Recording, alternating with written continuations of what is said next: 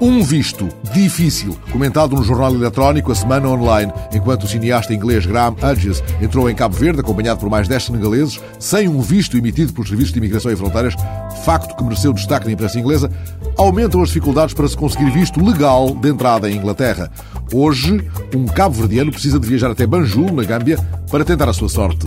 Ao que a Semana Online pôde apurar, até há bem pouco tempo, quem queria viajar para a Inglaterra teria de ir a Dakar para fazer demarches junto da Embaixada Inglesa naquele país. Agora o pretendente terá de viajar até Banjul, na Gâmbia, ou então aguardar que o consulado inglês em Dakar envie os seus documentos num processo moroso e incerto. E quem já tentou garante que as dificuldades aumentaram após o episódio com Graham Hughes, que foi preso assim que chegou a Cabo Verde sem visto de entrada.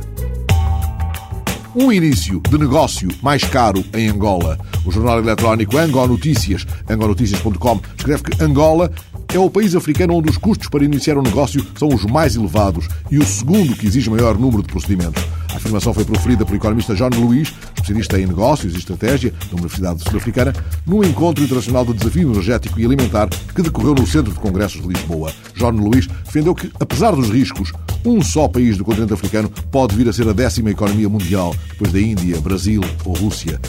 Parece uma ironia a África muito pobre criar oportunidades, mas o impacto da crise económica mundial é menor neste continente que oferece uma base de mais de 900 milhões de consumidores.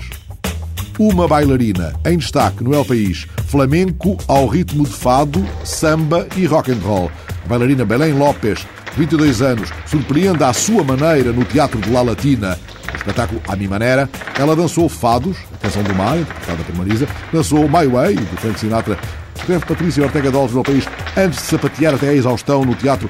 Belém Lopes percorreu todos os tablaus da capital.